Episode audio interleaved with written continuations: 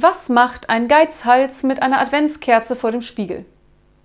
Er feiert den zweiten Advent.